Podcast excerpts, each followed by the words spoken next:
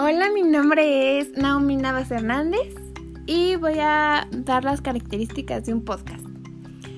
El podcast es una pieza de audio con una pericidad definida y vocación de continuidad que se puede descargar en internet. También es un audio digital que puede combinar voz, música y efectos sonoros.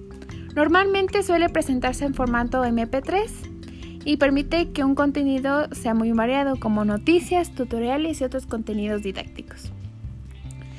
Y ahora voy a hablar de mi tema, que son las redes sociales. Bueno, ¿qué son las redes sociales? Son estructuras formadas en Internet por personas u organizaciones que se conectan a partir de intereses o valores comunes. A través de ellas se crean relaciones entre individuos y o comunidades. Las características de las redes sociales es que están formadas por una comunidad virtual. Son comunidades masivas que se extienden a lo largo del planeta son de acceso gratuito, aunque muchas de, esas, de ellas ofrecen mayores funcionalidades a cambio de un pago mensual o anual.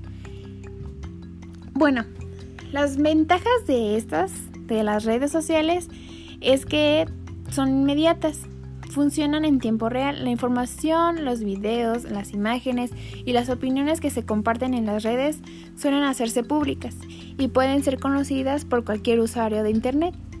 También son masivas, han derribado barreras culturales y etarias, ya que llegan a una gran porción de la población. Acortan distancias. Las redes sociales permiten comunicarse con tus amigos, familiares y cualquier usuario de la red sin importar la distancia geográfica. Aumentan la visibilidad de las marcas. En los últimos años, la publicidad y la creación de perfiles corporativos y de marcas han hecho de las redes sociales un nuevo mercado permiten conectar compradores y vendedores de todas partes del mundo. También facilitan la atención al cliente. Funcionan como un canal de aprendizaje, entretenimiento y, e información. Las redes sociales funcionan como medios para viralizar determinada información, según el contenido en el que se esté interesado el usuario. También esto depende de ser mucho del algoritmo que tienen muchas este, aplicaciones de redes sociales. Aparecen contenidos que son que tú haya, hayas buscado y que son de tu interés. También permite compartir información como archivos, tareas, documentos, música, fotografías y videos. También estas brindan oportunidades laborales. Existen redes que permiten dar a conocer el perfil laboral de los usuarios. Algunas, como LinkedIn, se crearon con el objetivo específico de formar comunidades profesionales. Allí las empresas crean perfiles desde los que se ofrecen oportunidades laborales a los que los usuarios están interesados en aplicar. Pero también como tiene ventajas estas redes sociales, esta comunidad virtual, también tiene aspectos negativos, como el ciberacoso que es uno de los principales riesgos de las redes sociales, y ocurre cuando un individuo o grupo de individuos acosa o hostiga a otro mediante las redes. También el grooming es uno de los mayores peligros dentro del ciberacoso, también llamado engaño, engaño pederasta. Consiste en el acoso de adultos hacia los menores de edad por medio de las redes sociales. También que se ve mucho en lo que es Facebook, Instagram, Twitter son las fake news. Es la información falsa o sin chequear que, circula gracias al exceso de información que hay en Internet. Esto puede generar confusión en los usuarios y dificultar en la comprensión de los acontecimientos. También hay mucho en mi generación que es el abuso de estas.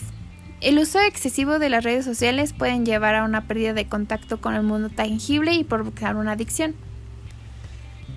También puede ser que este, se viraliza la información muy rápido o puede durar como un día dentro de las redes sociales y al otro día puede desaparecer, pero ya se hizo viral. Y esta es la reproducción masiva de información. Puede ser un aspecto positivo cuando la información se viraliza, es de agrado para el individuo, pero puede ser negativo cuando se viraliza información confidencial o que daña de algún modo a un individuo hasta perderse su privacidad.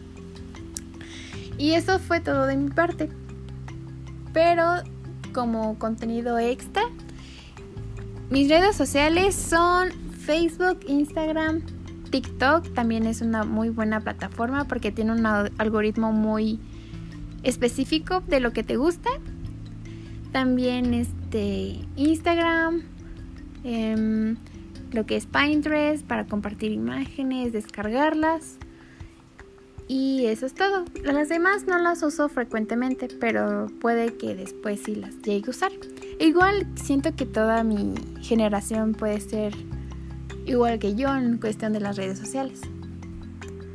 Y eso es todo. Muchas gracias por tiempo y por escuchar este pequeño podcast. Hasta luego.